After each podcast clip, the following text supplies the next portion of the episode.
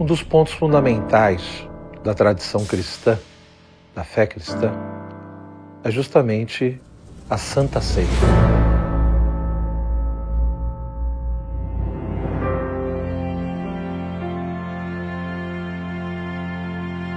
No meio do processo eu senti que tinha um negócio diferente. Não tô, não tô inventando coisa. Eu senti que realmente tinha alguma coisa especial. Embora a gente não tenha tentado é, reproduzir a Santa Ceia, obviamente, né? Aquilo foi só uma lembrança mesmo. No Antigo Testamento, nós vemos ali muitas figuras da Santa Ceia, da Eucaristia. O maná, o povo de Deus andando no deserto com fome e, portanto, Deus manda o pão descido do céu. O pão que vem do céu para alimentar, fortalecer o povo de Deus. O maná, portanto, do deserto, ele já é uma prefiguração da Eucaristia. Naquele momento que estava toda a turma aqui do quinto, né? E a gente estava vendo, estava todo mundo realmente com o mesmo propósito. Foi um momento de leve, foi, cara, foi agradável, mas foi familiar. É, a história do pão ázimo é muito interessante, vem lá do, do, do Êxodo, né? Se o maná aponta para o pão, para o alimento, Isaac aponta para a ideia de sacrifício. Abraão, que sobe ali o monte para sacrificar o próprio filho a Deus. O sacrifício de Isaac, portanto, é também uma figura da Eucaristia. A sua dimensão sacrificial. Quando o Cristo entrega o pão, ele não está entregando só um pão de trigo, ele está entregando ali na espécie do pão o próprio corpo dele. Né? É, e quando nós nos alimentamos, quem deu aquele alimento para a gente foi o Cristo. E o Cristo ele dá para a gente o que ele dá para a gente, né? O alimento, é, não só o alimento em si, né? A comida, mas o, os meios de subsistência, é, as ferramentas para a gente trabalhar, ele dá para que a gente glorifique ele na época de Cristo. A Páscoa dos judeus ela era celebrada em dois momentos. No primeiro momento, mais ou menos na parte da tarde, pegava-se um cordeiro e imolava-se. Ou seja, ocorria um sacrifício no templo. Pegava-se, portanto, a carne, né, aqueles elementos ali do animal, do cordeiro que foi sacrificado. E à noite, então, se alimentava muito provavelmente, é, Cristo e os apóstolos se alimentaram, entre outras coisas, do cordeiro e do pão ázimo. Né? É, isso é quase que uma certeza histórica mesmo. A gente filmou todo o processo, né? Ir buscar o cordeiro no, no açougue. Comprei no mercado de Pinheiros, no açougue que eu costumo comprar, tal. Encomendei um dia antes.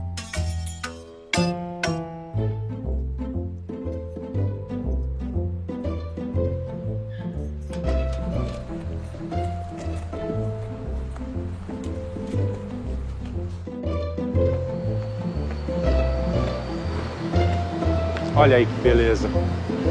Vem ver aqui. Filma aqui, Everton. Olha os bichinhos aqui. Ó, que lindo. Ó. Esse aqui é o cordeirinho que a gente vai preparar. Só que eu já pedi aqui pro Balbino separar para mim. Vamos lá. Frequento há 30 anos. Desde que eu entrei na cozinha, eu gosto muito daquele mercado e aí conheço as pessoas todas, eu tenho uma ligação afetiva lá com, com a turma. Entreposto das Feijoadas, eu adoro esse nome, muito bom. É um secos e molhados, muito antigo. E ele tem todas as pimentas que você pode imaginar.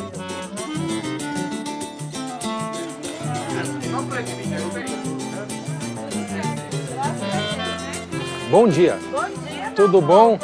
Como vai, lindo? Pois é. Tava meio fora. Vamos levar uns temperinhos aqui. Uma parte dos temperos eu comprei na feira. as especiarias e as ervas, né, as pimentas, porque tem um mix de pimenta, tem leva muito é, muita erva, hortelã, sálvia, estragão. A Lucy tem tudo que você imaginar de ervas, inclusive coisas que eu ainda não conheço, que eu fico experimentando lá com ela. E as pimentas, né? Eu comprei tudo com a Lucy. Manjericão sim. Do graúdo. Do graúdo. Mas eu também sou cliente dela há 500 anos lá. Sempre vou na mesma barraquinha. Meu pai e minha mãe sempre fizeram questão da gente comer junto. Meu pai trabalhava, chegava em casa, a gente estava sempre esperando, aí a gente jantava. Inclusive era uma, era uma ocasião, sempre foi uma ocasião muito feliz. Hoje, compreendendo o sentido, você vê que era realmente algo muito maior do que simplesmente o fato de você reunir a família, tudo, né? Não é, não é só isso. A grande figura ali no Antigo Testamento é justamente o que? A Páscoa, vivenciada pelo povo hebreu.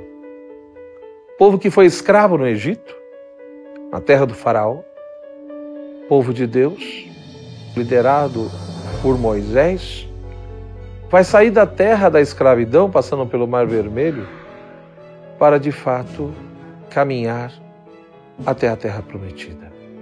Nós temos ali, portanto, no contexto dessa Páscoa, justamente essa ideia de passagem. Fazer a passagem da terra da escravidão para a terra prometida da liberdade, da vida. Mas o Faraó não queria deixar nada disso queria continuar ali, escravizando aquele povo. Ocorre de fato o processo de endurecimento do coração do faraó. E ali Deus manda as pragas. E a última, né, a última ação é o anjo exterminador.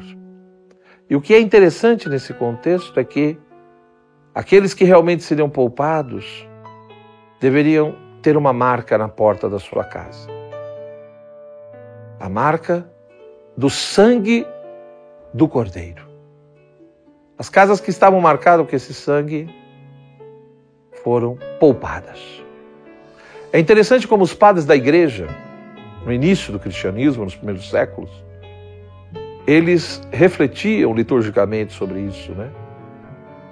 Ó oh, anjo, o que vistes? Quando olhastes aquela porta? E o povo respondia como se fosse um anjo: Vimos o sangue do Senhor, vimos o sangue do Cordeiro imolado. É justamente por isso que nosso Senhor vai ser chamado de Cordeiro de Deus, que tira o pecado do mundo, porque justamente deu a sua vida e derramou o seu sangue pela nossa salvação. Então, aquele cordeiro que foi imolado no Egito e usar o seu sangue marcando as portas, era uma prefiguração do verdadeiro cordeiro que de fato iria derramar o seu sangue por nós.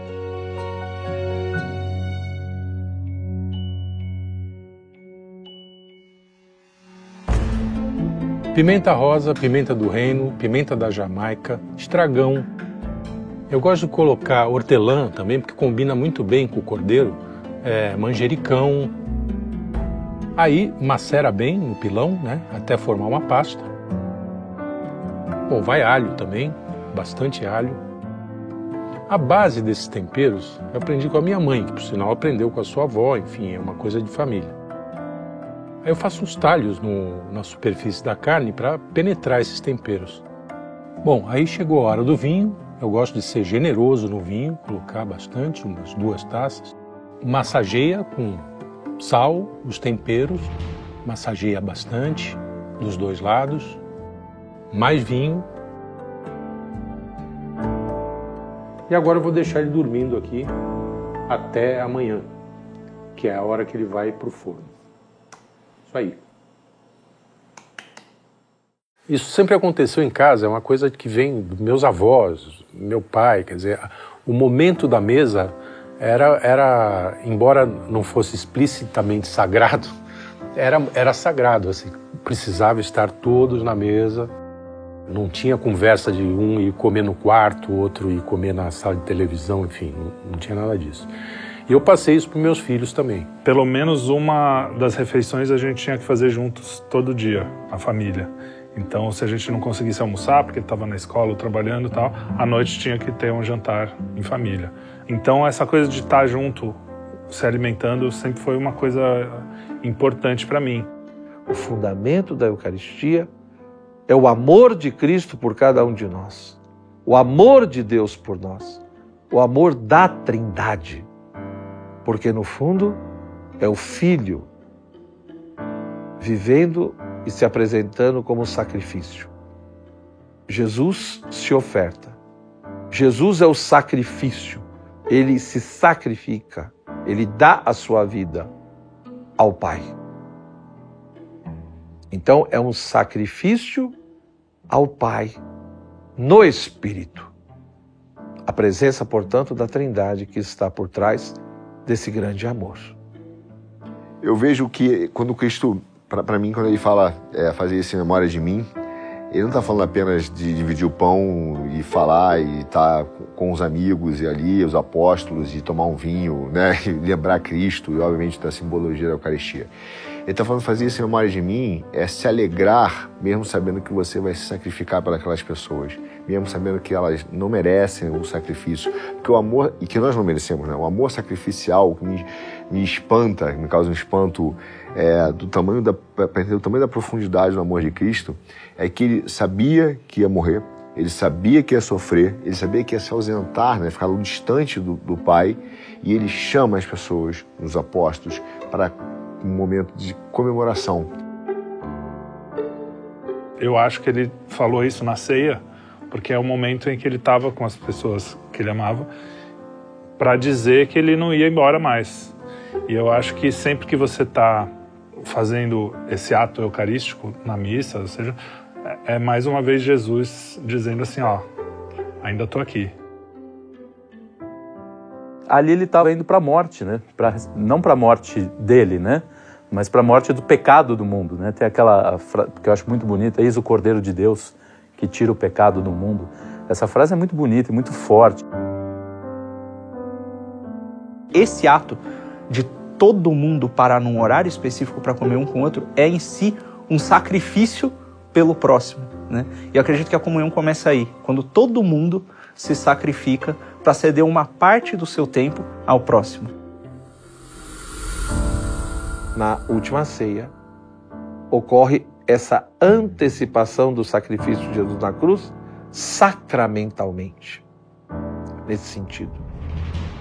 Jesus de fato se dá ali, naquele ritual. Jesus se dá naquela ceia e ele antecipa sacramentalmente o seu sacrifício.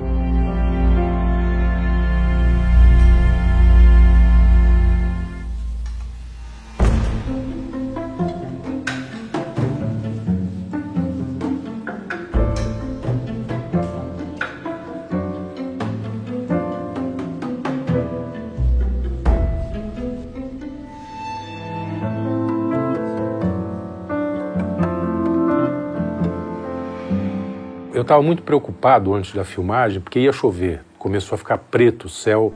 Eu falei, não vai dar para filmar, vai dar ruim.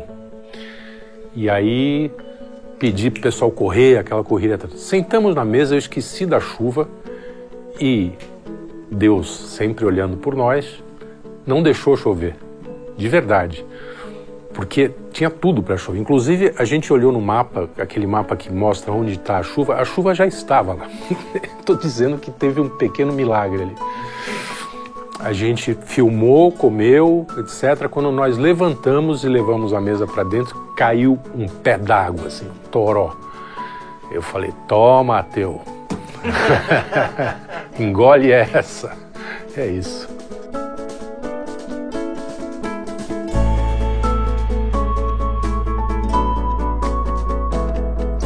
Foi tudo tranquilo, foi calmo, foi, foi bom.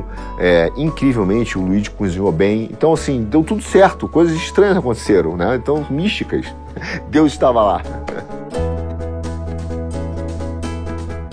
O esforço do cozinheiro, o zelo de, de, das pessoas que colocaram a mesa e de todo mundo estar unido ali me, me fez é, entender, compreender na prática essa coisa da, de, do compartilhamento da alegria, né, da graça.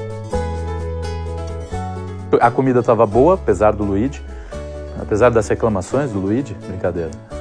Mas o, o rango estava muito bom. Eu pirei naquele pão, nunca tinha comido, preciso começar a fazer esse pão. A gente se juntar para comer as, as mesmas coisas que Cristo, muito provavelmente Cristo comeu, junto com os apóstolos e lembrar disso, porque a Páscoa também é lembrar, né? Você relembrar o que aconteceu.